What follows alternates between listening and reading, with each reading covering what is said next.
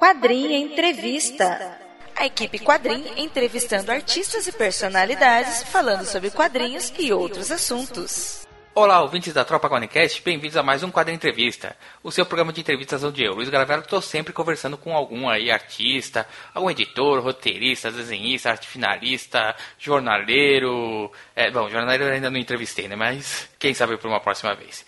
E hoje eu estou aqui com um cara assim muito conhecido na podosfera brasileira, um dos nomes mais, mais assim aclamados pelos ouvintes daquele podcast safado chamado MDM né? O desenhista, o barbudinho, o maior fã de Conan da face da Terra, Rodney Bukemi. Ô, meu filho, é isso aí. E aí, galera, tudo bem? Como vão vocês? Vocês estão aqui perdendo seus tempos preciosos ouvindo essa entrevista esquisita, né? É. Ah, com o Rodney a gente sabe que a entrevista pode ser qualquer coisa menos chata, né? Então provavelmente alguém, o pessoal vai rir um pouquinho e vai se divertir. Ou não, né? É, quem sabe, né? Sempre tem, sempre tem aquele chato, chato mimizento que, ai, não, que, queria que entrevistasse Ivan Reis, ai, não. Chama HDR, né? Chama HDR que é melhor, né? O povo que. É os decenecos. É, é isso aí. Então depois da, da vinheta a gente fala um pouco mais com esse Marveco safado aí.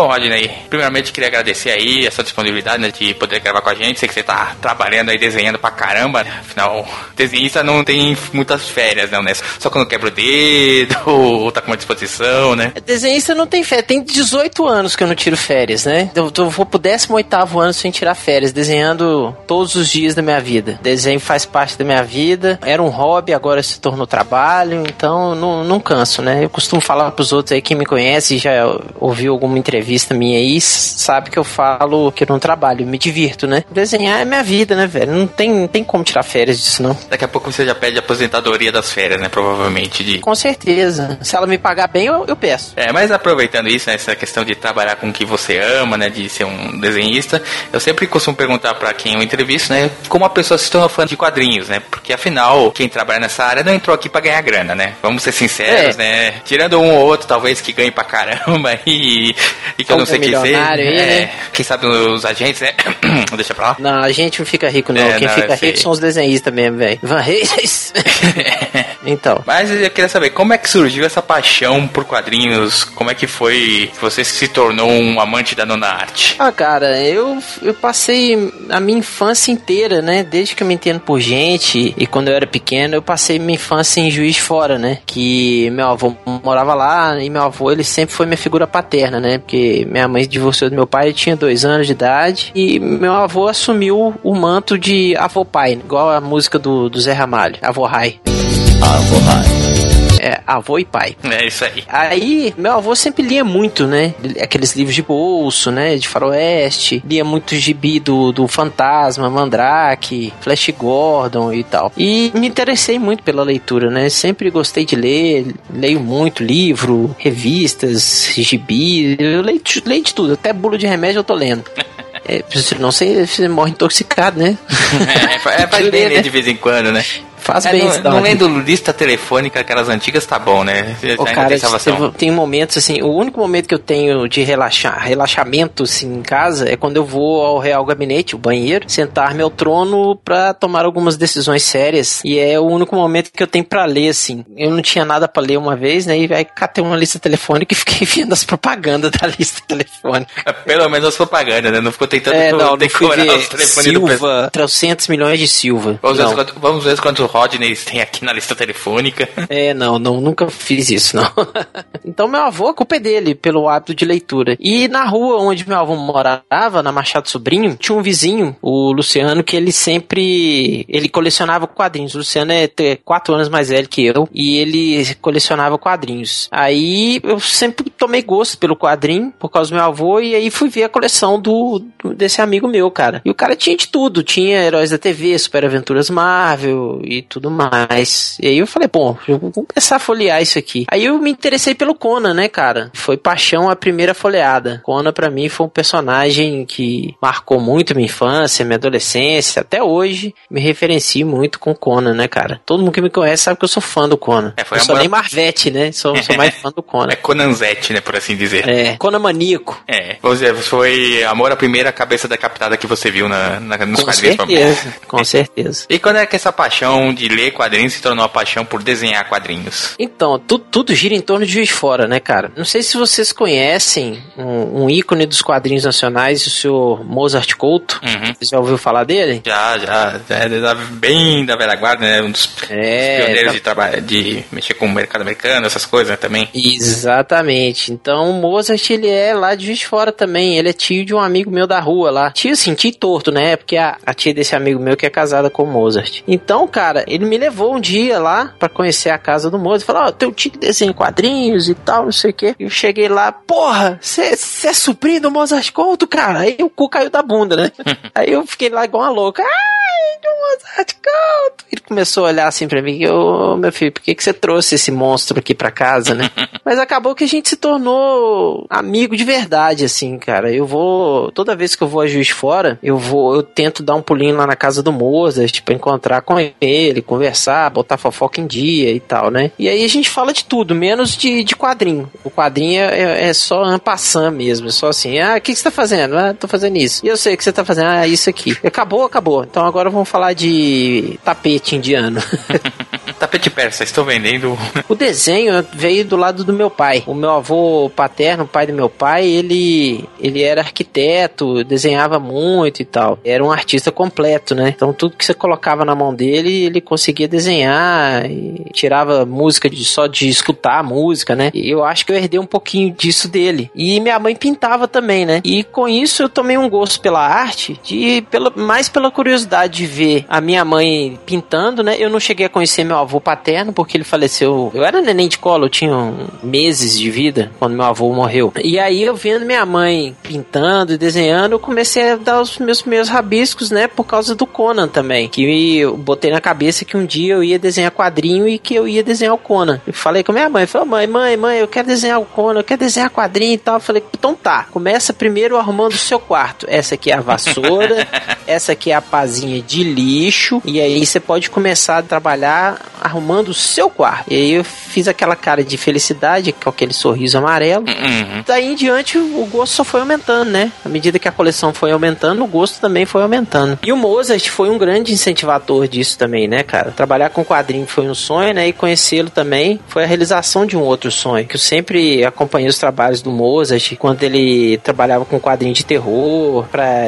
aquela editora Calafrio. Não sei se você conhece a editora, Sim, né? Publicava as histórias de terror antigamente, né? Agora é. que agora voltaram, né? Aí, pelo menos a revista Calafrio voltou aí no mercado. É mesmo? Olha, é. só procurar. Não sabia não, mãe. Essa é nova para mim, vou procurar. Aí, cara, eu ia pra casa do Mozart pegar uns toques com ele e acabou que lá em Juiz Fora tinha uma, uma loja chamava, chamada Compêndio Quadrinhos Compêndio Quadrinho não, Compêndio era uma loja de quadrinhos e RPG. E vendia quadrinhos internacionais, né? Foi assim meu primeiro contato com o mundo exterior de, do, do, do, quadrinho, né? Aí fizemos um fanzine lá, chamado Hermética. Quem conseguir achar a Hermética e trazer, pode trazer aqui em casa, vai ganhar um original e um autógrafo na Hermética, hein? Olha aí. Quem conseguir achar. E aí o Mozart me ajudou pra caramba no desenvolvimento de algumas histórias. Eu escrevi e desenhei quatro histórias da revista, juntamente com outros caras que também publicaram na revista também. E, e esse aí foi o primeiro passo para uma coisa maior, né? É hum. isso. É, no seu começo aqui, pelo que mais que pesquisada, lógico.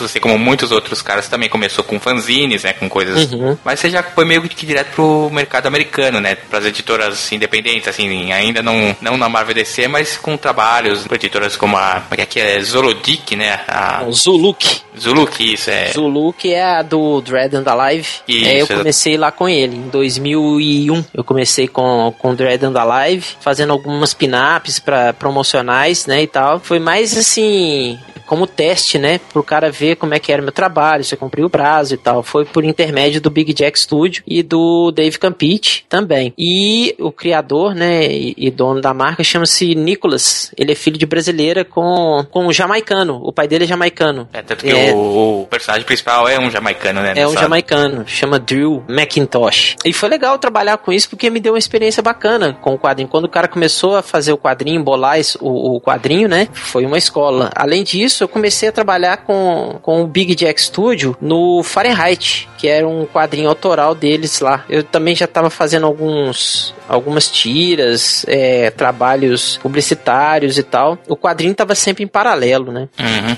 É, até porque, como eu falei no começo, né, a gente sabe que quem entra nesse mundo não é para ganhar dinheiro, né? Então, uhum. principalmente em começo de carreira, você acaba tendo que sempre ter alguma outra coisa para fazer, enquanto realmente não consegue quebrar as barreiras da pegar o, as grandes empresas, né? É, até quadrinho pornô eu desenhei, velho. É, nessa, tem que desenhar de tudo, né? Não, não é. pode ter muita. Não pode ser muito seletivo, não. Tem que desenhar de tudo, cara. Se você quiser ganhar dinheiro e tal, vale pela experiência também. Não vou dizer que eu nunca mais vou desenhar quadrinho pornô, porque eu não sei do futuro, né, cara? Mas uhum. é, foi uma experiência também. Olha aí, se você tiver um roteiro de, um, de uma revista pornô, me envie para Rodney Bukemi, que ele vai é, dar com carinho.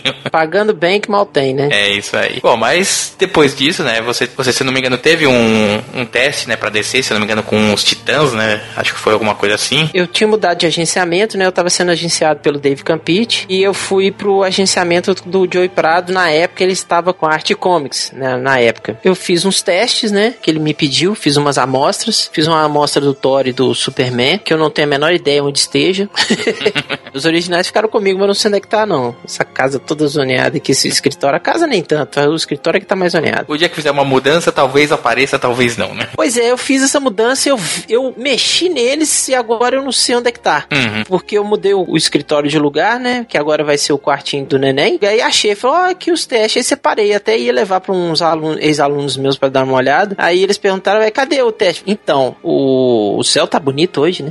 aí sumiu de novo.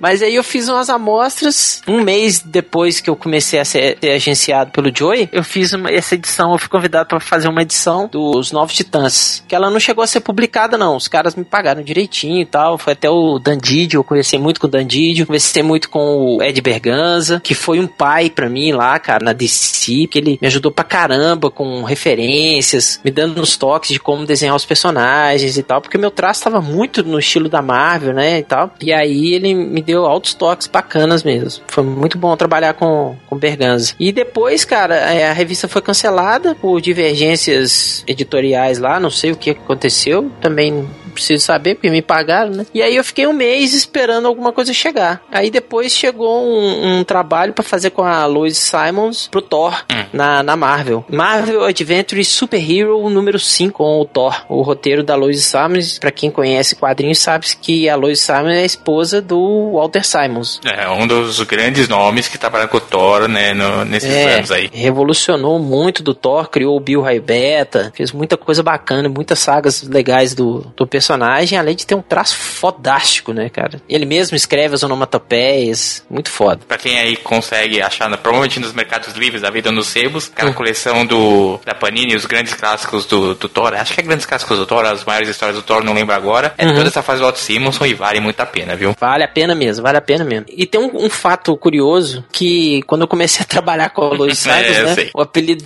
dela era Wise, né? Hum. W-I-Z-E. Aí, eu achando que era um homem, né, cara? Eu fui falando senhor pra lá, senhor pra cá, senhor pra lá, senhor pra cá. Aí um, um e-mail que eu mandei pra ela, né? Agradeci, muito obrigado, senhor, pela oportunidade e tal. Aí, cinco minutos depois que eu mandei o, o e-mail, o telefone toca aqui em casa. É o Joey falando assim: Ô meu, você tá chamando uma mulher de senhor, meu. Eu, o quê? É, ah, esse tal de Wise aí é a esposa do Walter Simons, o meu. E, puta, tá me zoando? Não, tô não. Aí, passei a mão no e-mail, mandei um e-mail pra ela pedindo desculpa e tal. Ela riu. Hoje em dia a gente conversa pelo Facebook de vez em quando. É, recebo mensagens dela de aniversário, do, do Walter Simons também. Eu desenhei ele no, nesse, nesse trabalho do Thor. Eu tinha desenhado ele a pedido dela. Ele curtiu e tal. Foi, foi bem legal. E aí depois vieram vários trabalhos pra Marvel, cara. Veio. O Hércules, né? Um ano e meio, mais ou menos. É, Vingadores primeiro. Peguei Vingadores. Hum, Vingadores. Fiz uma edição dos Vingadores com, junto com o Iguará. Aí depois veio o Hércules. Eu fiz duas histórias do, do Amadeus Cho, que tava na linha do, do Incredible Hércules. Fiz também Filho do Hulk. Do, acho que uma edição do Filho do Hulk. A edição, se não me engano, é a 13B. E depois veio o Hércules, cara. Fiquei um ano e meio no Hércules. Um ano e meio, assim, um ano e quatro meses quase trabalhando com Hércules e a equipe do Hércules, né? Fred Van Lent, Greg Bach,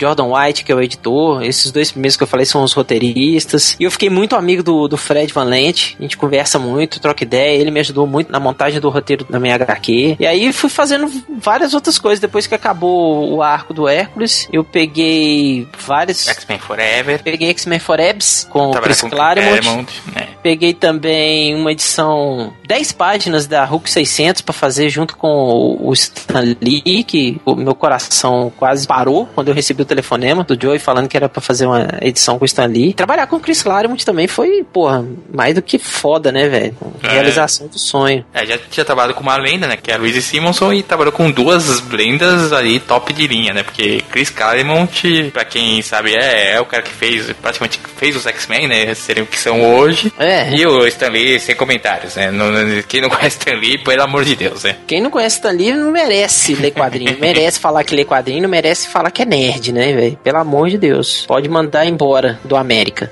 E é isso, aí depois eu peguei uns trampos pra descer, cara. Um Flashpoint, né, a... Flashpoint, fiz Liga da Justiça. Cara, praticamente eu desenhei todos os heróis da Marvel e todos os heróis da DC, praticamente, cara. Peguei um trabalho também muito legal, que era um personagem que eu gostaria de ter trabalhado e eu tive a oportunidade de trabalhar, mas não foi pro mercado americano, foi pro mercado europeu, pra DC europeia, né? Que foi trabalhar com Batman. Eu fiz uma edição do Batman de 20 páginas, dividida em duas partes. Então foram 10 páginas numa e 10 páginas na outra, que apareceu o Coringa, né? E eu sempre tive vontade de desenhar o Coringa. E foi bem legal. É, e eu lembro também que você desenhou uma edição do Smallville, né? Aquela. Duas aquela... edições. É, duas edições? É, que eu tenho duas, uma. Não, três, três edições, três edições. Três edições é. é que eu lembro que eu tenho uma aqui, né? Que eu até levei pra você e o HDR assinar que você fez em conjunto, né? Foram. É, fizesse. os desenhos. Sim. É, na verdade, foi o seguinte: essa edição foi o encadernado que saiu, né? Sim. Porque a minha parte foram duas partes de 10 páginas. E a do HDR também, duas partes de 10 páginas. Isso, que é aquele. É, foram 40 páginas nessa one shot aí. É, que são aquelas histórias que são publicadas digitalmente, né? Então são. Hum. É, cada, cada semana sai um tanto, aí quando termina a semana eles juntam tudo e lançam um impresso, né? É. E aí eu fiz essa aí com o meu irmãozinho HDR, que foi foda, ele que me indicou. Eu já tinha feito uma outra com ele, que foi a Season 11. Eu fiz 10 páginas também iniciais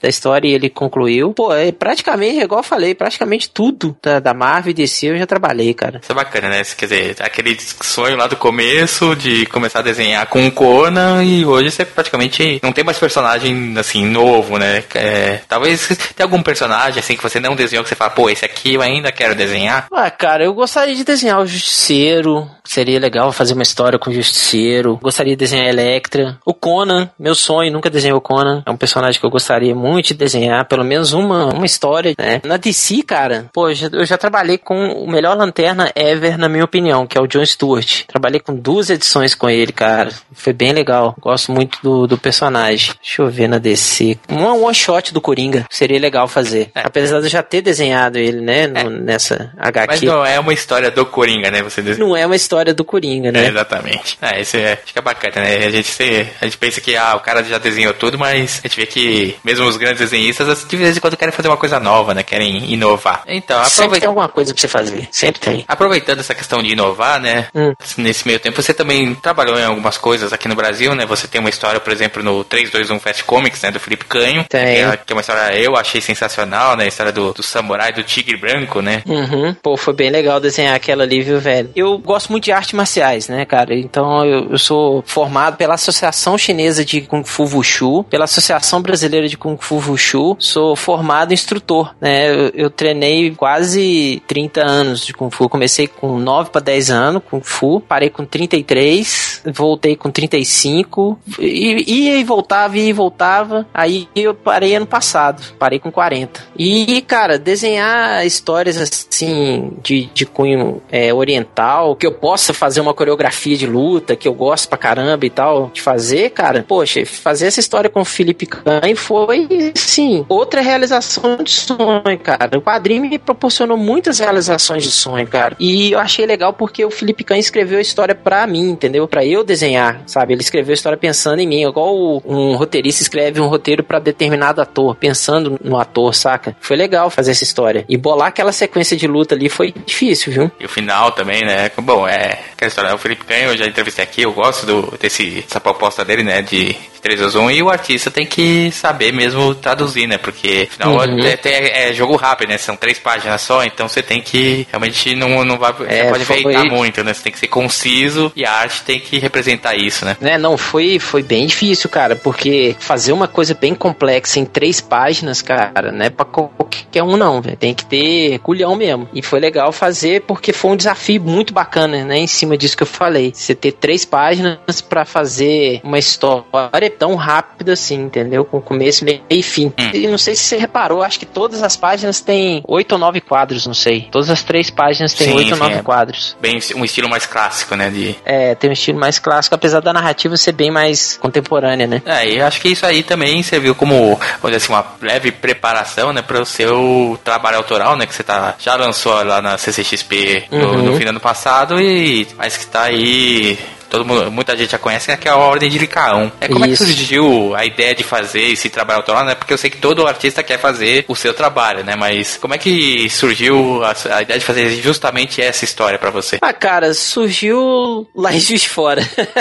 tudo é Juiz de Fora. tudo é Juiz de Fora, tudo gira em Juiz de Fora. Eu sou fã de filmes de terror, adoro filmes de terror, ainda mais se tem lobisomem, cara, pode me chamar que eu vou assistir todos. E quero ter todos também. E aí, cara, eu tinha pensado há muito muitos anos atrás eu já tinha esses personagens, principalmente o Tatsumo. É uma criação minha, e junto com um amigo meu lá de Fora, o, o Thiago, e a gente criou um universo. O Thiago trabalhava na Compêndio e em três histórias que estão na Hermética, né, nesse fanzine que eu lancei lá, tem o Tatsumo. E tudo começou em partidas de, de RPG, né, criando histórias. Eu não jogo RPG, eu não tenho paciência, cara, pra jogo de, de RPG, não tenho paciência pra videogame, pra nada. Não, não gosto desses negócios, não. E, mas eu, eu sempre ia nas partidas que o, que o Thiago mestrava e tal, e ficava prestando atenção nas histórias. Falei, pô, vamos criar uns personagens aí e tal. A gente gostava muito de, de anime e mangá e coisa e tal. A gente assistia muita coisa também quando a gente ia pra casa dos amigos nossos jogar RPG. Decidimos criar, né? Eu criei o Tatsumo e ele criou o Kenjiro, que também tá na história, na ordem de Licaon, que ele aparece. Todo mundo tá perguntando quem que é o cara, quem que é, quem, quem já leu a revista, né? Pergunta dos personagens. Essa história eu já tinha escrito para ser um conto de um livro que eu estava querendo escrever. Então a história começou a se desenvolver como livro. Só que aí eu pensei assim, bom, eu não sou bom para escrever roteiro para livro, eu sou bom para desenhar quadrinho. Então eu vou desenhar esse roteiro. E aí eu fiz uma, uma modelada nesse roteiro do livro para virar uma história em quadrinhos. Deu uma adaptada, né? E, né? Assim. É, dei uma. Da...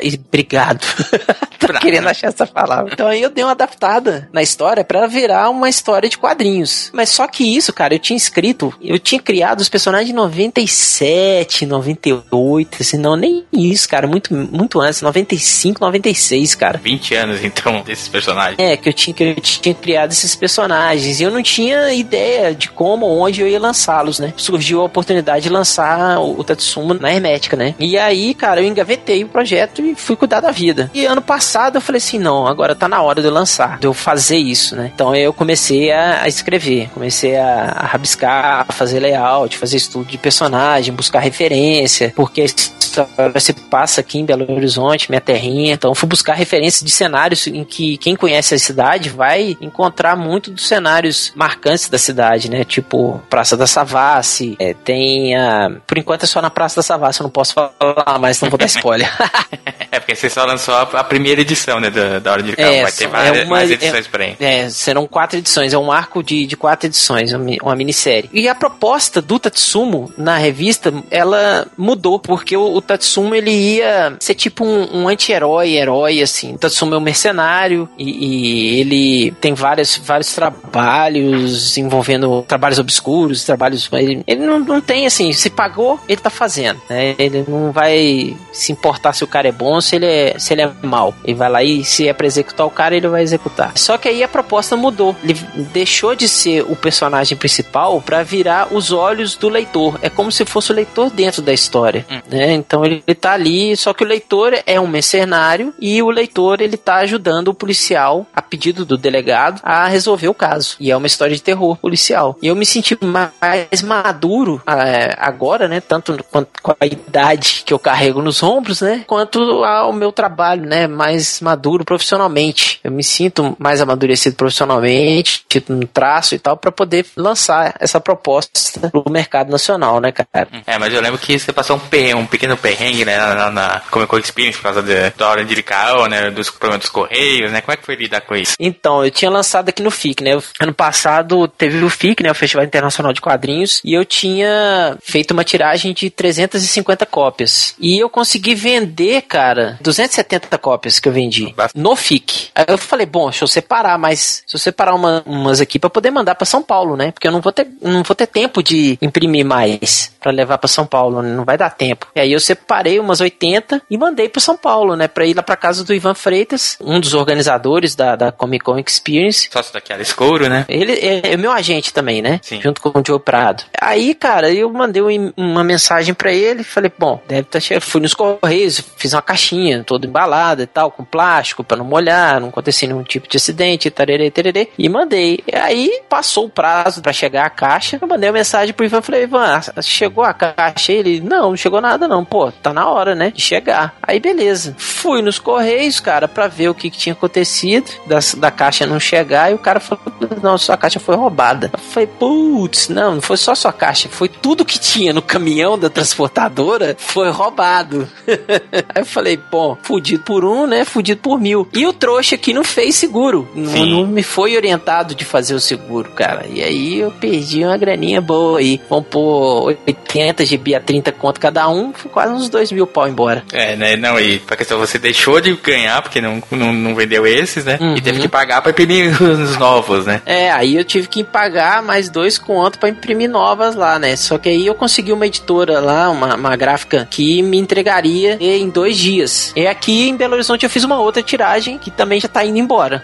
Graças a Deus. É, então se você tá, tá querendo o Hora de Licaão, no fim, no fim eu vou abrir espaço pra você dar o seu jabá e você pode dizer pro pessoal como é que eles podem comprar aí esse seu trabalho. Beleza. Uma outra coisa também, né? Além de desenhista, né? Além de tudo, além de fazer seus trabalhos autorais, você também é conhecido por ser professor, né? Por ensinar as pessoas é, a arte dos quadrinhos, né? Como é que você começou a ser professor? Como é que surgiu isso na sua vida? Bom, não foi em Juiz de Fora, tá? Olha que milagre. Não foi em Juiz de Fora. Cara, começou o seguinte: em 97, tava perambulando ali pela leitura da Savassi, que é uma comic shop que tem aqui em BH. Eu tava com a minha pastinha de portfólio debaixo do braço. E levei, deixei em cima do balcão e fui olhar os gibis. E aí um, um cara que tava lá também comprando gibi passou, olhou a pasta, deu uma folheada e perguntou: de quem é que é essa pasta? Eu falei: é minha. Esse cara não era ninguém menos, ninguém mais do que o seu Cristiano Seixas, o diretor e fundador da Casa dos Quadrinhos e do Big Jack Studio. E aí, cara, ele perguntou pra mim: pô, você, você trabalha pra alguma editora e tal? Eu falei: não, cara, eu quero trabalhar, quero mexer com isso, quero trabalhar com quadrinhos e tal. Ele falou: olha, eu tenho um estúdio, leva um portfólio lá pra gente conversar. Aí eu fui lá no, no, portf- no portfólio. Lá no estúdio, ele me passou um teste pra fazer com de uma revista dele lá, de uns trabalhos dele. Passei no teste e entrei pro, pro Big Jack Studio.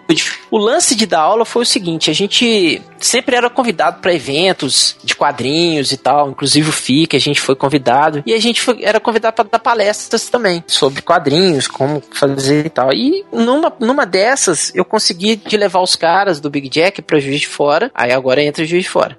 eu, consegui ir pros caras irem pra Juiz de Fora pra, pra gente fazer o lançamento do Fahrenheit lá, primeira edição do Fahrenheit. E aí, cara, não, mentira, não foi isso não. foi um outro evento. Um outro evento que a gente tava lançando o Almanacão do Big Jack, que tinha uma história minha com, de cinco páginas. Mas era em Juiz de Fora, né? É, lá em Juiz de Fora, mas o é. Almanacão do Big Jack foi lançado aqui na leitura do Mega Store do BH Shopping, aqui em Belo Horizonte, e foi lançado lá também. Aí eu consegui levar o pessoal lá. E aí a gente deu uma palestra e começamos a ensinar, né? Desenhar, construções de rosto, anatomia, proporções, essas coisas. Em todos os eventos que a gente ia, a gente dava essa palestrinha ensinando alguma coisa. E entramos em contato com a fábrica de quadrinhos, né? A extinta fábrica de quadrinhos, a escola. Já conheci o pessoal, né? O Marcelo Campos, o Otávio Cariello, o Rogério Vilela, o Patota que trabalhava lá. Decidimos abrir uma franquia da fábrica de quadrinhos em Belo Horizonte. Aí o Cristiano falou assim: olha, você quer dar aula? Eu falei, quero. Aí eu comecei a estudar igual um louco, né? Eu detesto estudar, mas aí eu tive que estudar para relembrar hum. muitas coisas. Fundamos a, a fábrica de quadrinhos Belo Horizonte, e aí desfez-se a sociedade lá com o Rogério Vilela. Ele ficou com o nome e eles criaram a Quanta Academia de Arte, Sim. e nós criamos aqui a Casa dos Quadrinhos. Então eu ajudei a fundar a Casa dos Quadrinhos também. E comecei a tomar gosto por esse negócio dar aula, achei interessante o compartilhamento. Eu gosto de compartilhar coisas, eu gosto de trocar experiências com, seja ela do que for, quadrinho, desenho, é, cinema, sei lá, cara, eu gosto de compartilhar, gosto de conversar, trocar ideia. Saí da Casa dos Quadrinhos, fui pro Estúdio A4, fiquei lá cinco anos, na Casa dos Quadrinhos eu fiquei 99 até 2010, eu fiquei lá 11 anos. Depois eu fui pro Estúdio A4, fiquei cinco anos, eu era coordenador, professor e sócio do Estúdio A4, de sair também, e montei meu próprio cantinho assim pra dar aula. Não é uma escola, é uma salinha que eu tenho, e lá eu vou dar o meu curso de desenho desenho de quadrinho. Virou um professor particular de, de desenho, por assim dizer, né? Mais ou menos. É, trocando em miúdos é isso aí, mais ou menos.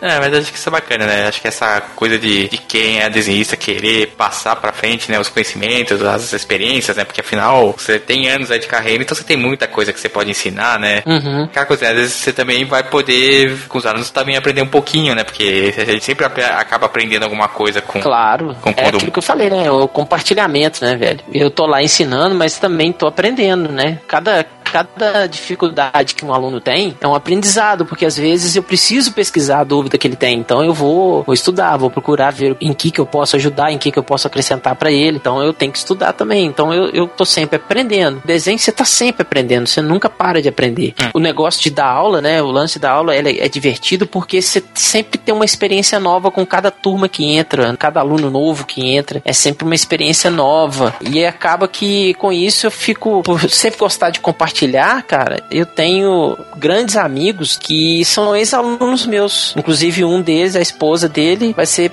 é, madrinha do meu baixinho. é, daqui a pouco tá chegando. Daqui a pouco tá o chegando. Pequeno, pequeno bucheminho.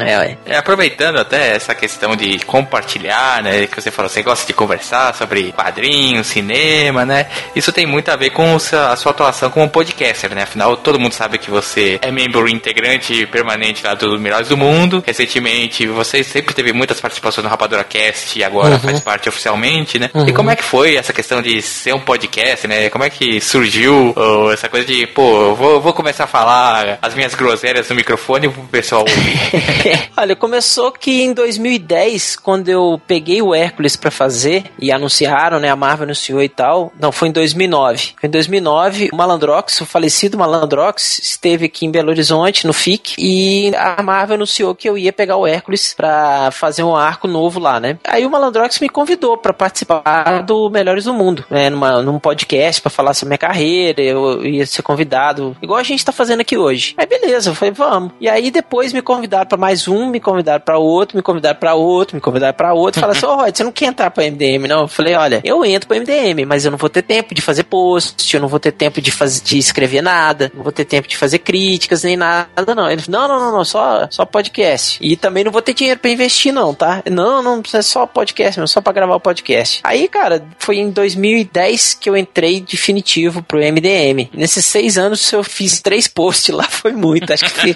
foram só dois. Acho que eu fiz um sobre a morte do, do Frank Frazetta, que foi um, um mestre para mim também. Não cheguei a conhecê-lo, não, mas, pô, eu tenho muito do, do trabalho dele aqui em casa. Tem, eu o uso como referência para muita coisa. E fiz um post também que, a pedido de muitos dos leitores, lá, como que eu recebo um trabalho, né? Aí eu postei trecho de um roteiro do X-Men Forebs, postei um layout explicando como que faz né, a interpretação do roteiro em cima do layout, é, até a página final, colorida, colorizada, balonada. É mostrar como é que foi o pro, é, como é que é o processo, né, do É. de um desenhista, né, no caso. Como é que é o processo de desenho. E pronto, só isso que eu fiz lá. Somente esses dois posts mesmo. Mas o podcast se, se tornou uma ferramenta de divulgação do meu trabalho, né, cara? Com isso, muitos outros podcasts me convidaram pra participar e tal. E foi assim com o Rapadura também, cara. O Rapadura eles me chamaram pra participar do, acho que do Homem de Ferro 1, quando lançaram. Conheci o Jurandir pessoalmente no, no evento que teve no Rio, em que também tava Afonso Solano, que o Afonso me convidou pra participar, só que eu cheguei atrasado. E aí estava muito cheio, eu falei, ah não, vai só vocês aí, não quero atrapalhar não. Tava o Rafael Dracon e a esposa dele, a Carol, também tava lá, o Jurandir tava lá também e tal. E aí a gente acabou se conhecendo lá no evento, trocamos ideia, batendo papo e tal, saímos pra tomar uma breja. Aí veio depois o filme do Homem de Ferro, ele me chamou pra participar, podcast, me chamou pra participar do Thor, me chamou pra participar do Homem de Ferro 2, e aí a galera pediu mais. E aí ele me, me chamou pra ser membro efetivo do, do, do, do Rapadura Cast. Então aí eu tô nesses dois. Mas eu participo muito esporadicamente no Rapadura. Eu participo mais dos podcasts de quadrinhos. Um ou outro especial, como foi o do Bruce Lee, que eu recomendo, Sim. que é muito bom, foi muito Então, bacana.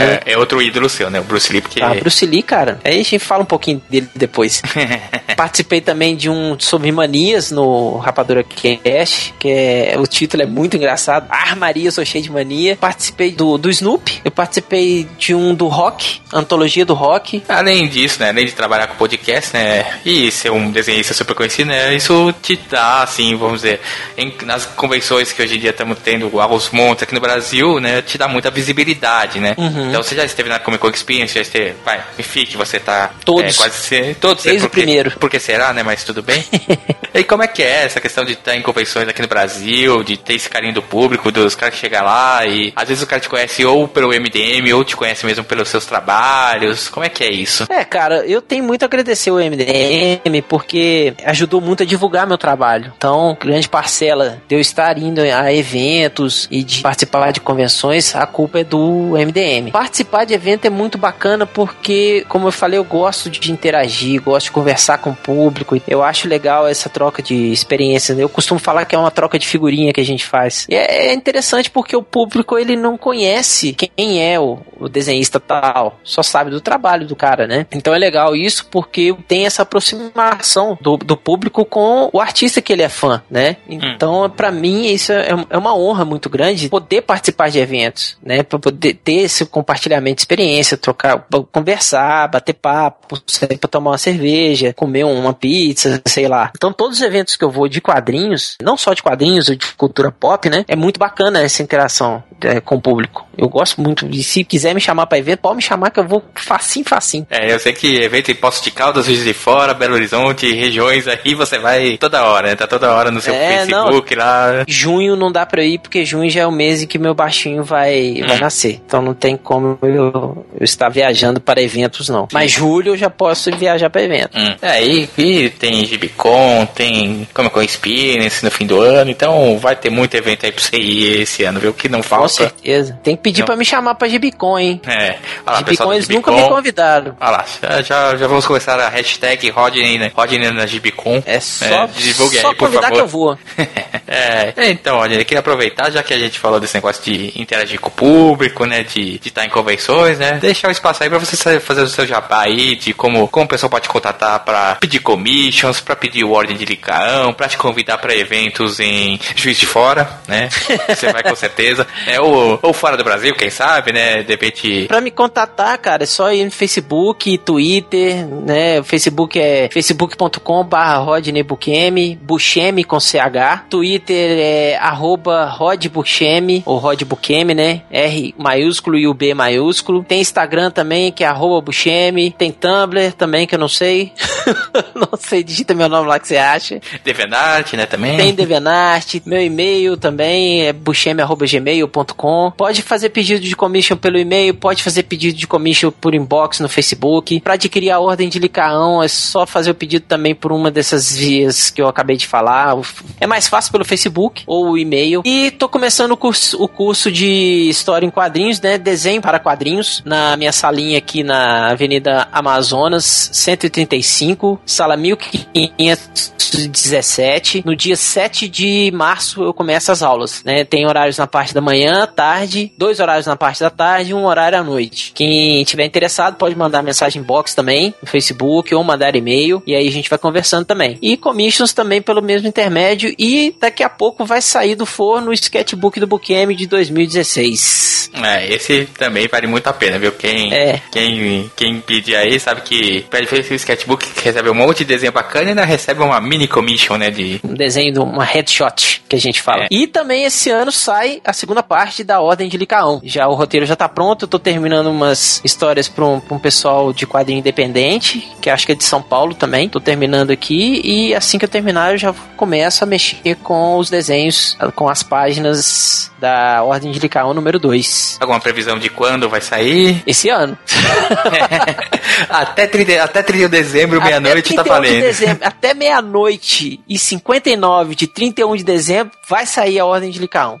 Eu acredito que deve estar pronta em agosto. Já deve estar pronta. É, bacana, segundo, se- pega todo segundo semestre aí de, de eventos, né? Aqui. Como que com Experience com certeza vai estar lá. Tem também uma estampa da camisa que eu fiz pro pessoal das baratas.com.br, uma camiseteria bacana aí que dá pra você comprar online. É a segunda estampa que eu fiz pra eles. Eu fiz uma da Daenerys, do Game of Thrones, e agora eu fiz uma em homenagem aos 68 anos do Arnold Schwarzenegger, que é intitulada King Arnold. He knows what's, what is best in life. Uma camiseta bacana, quem quiser dar uma olhada lá, o desenho é meu, tem vários easter eggs na estampa, vale a pena dar uma olhadinha lá. É isso aí. É, bacana. Então, quem quiser aí, quem gosta do trabalho do Rodney, quem quer, quem quer ter uma peça, de repente, na parede, um- uma commission dele, ele faz commissions sensacionais, né? Já, eu tenho uma deles do Thor aí que é fenomenal, né? Mas quem quiser o Conan dele também, eu acho que ele não gosta de desenhar o Conan, né? Ele não, Não, fica... não gosto. É, fica chateado quando pedem o Conan, né? Não, não gosto. É o Conan e o Batman, né? São duas coisas que você fica chateadíssimo quando pedem, né? Ana Batman e o Wolverine. Detesto desenhar todos os três. então é isso aí. É, pode entrar em contato aí com o Rodney, né? vai estar no nosso post todos esses links aí pra você entrar em contato. E Rodney, eu queria agradecer mais uma vez aí sua presença, né? É sempre bacana conversar com você. Ô, meu querido, eu que agradeço o espaço, a oportunidade, agradeço pela entrevista, foi muito bacana. Quem quiser contribuir com fraldas também, pro pequeno Lorenzo chegando, pode mandar as fraldas aí pelo correio, não tem problema. Quem quiser fazer um depósito na minha conta bancária pras fraldinhas do Lorenzo também, Você troca, você troca uma commission por fraldas? Sim! Troco, troco, troco. Com certeza, troco sim. Commission por fraldas aí, ó. Nova hashtag. É, mas não pode ser muito não, porque eu preciso de dinheiro também pra pagar as contas, né? Sim, não, lógico. Você vai precisar de muita fralda, isso é verdade, mas, certeza. mas dinheiro também faz bem, né? Isto. Ô, Rodney, obrigado mais uma vez aí pela presença, né? Valeu, meu querido. E aos nossos ouvintes, quem quiser entrar em contato com a gente, pode falar com a gente no nosso e-mail, quadrincast.quadrim.com.br, nosso Twitter, arroba quadrim, nosso Facebook, facebook.com.br quadrincast, e também tem o nosso Instagram, que é arroba quadrincast. E lembrando que a gente tá lá com o nosso projeto no Padrim, quem quiser entrar lá e contribuir com qualquer valor, né, desde um real até quantas mil fraldas você quiser dar pra gente, não, a gente não aceita fralda, né, é o Rodney que precisa, né, a gente não precisa ainda, mas tá lá, é padrim.com.br barra quadrim. Isso aí, Rodney, obrigado mais uma vez, cara. Obrigado, querido. Obrigado, gente. Obrigado aos ouvintes aí que tiveram a paciência de ouvir esse louco que vos fala. Tá me xingando, pô? Tá me chamando de louco assim na cara dura, pô? Não, sou eu que sou doido. ah, tá, na... Tá achando que tá falando de mim, pô. Não, todo desenhista de quadrinho é meio doido, cara. Pode, fica relaxado. Ah, mas que- quem é podcaster também. É, então você é do- do- doido duas vezes, né? Por aí. É, doido duas vezes. É isso aí, então. É isso aí, gente. Então um abraço e até a próxima.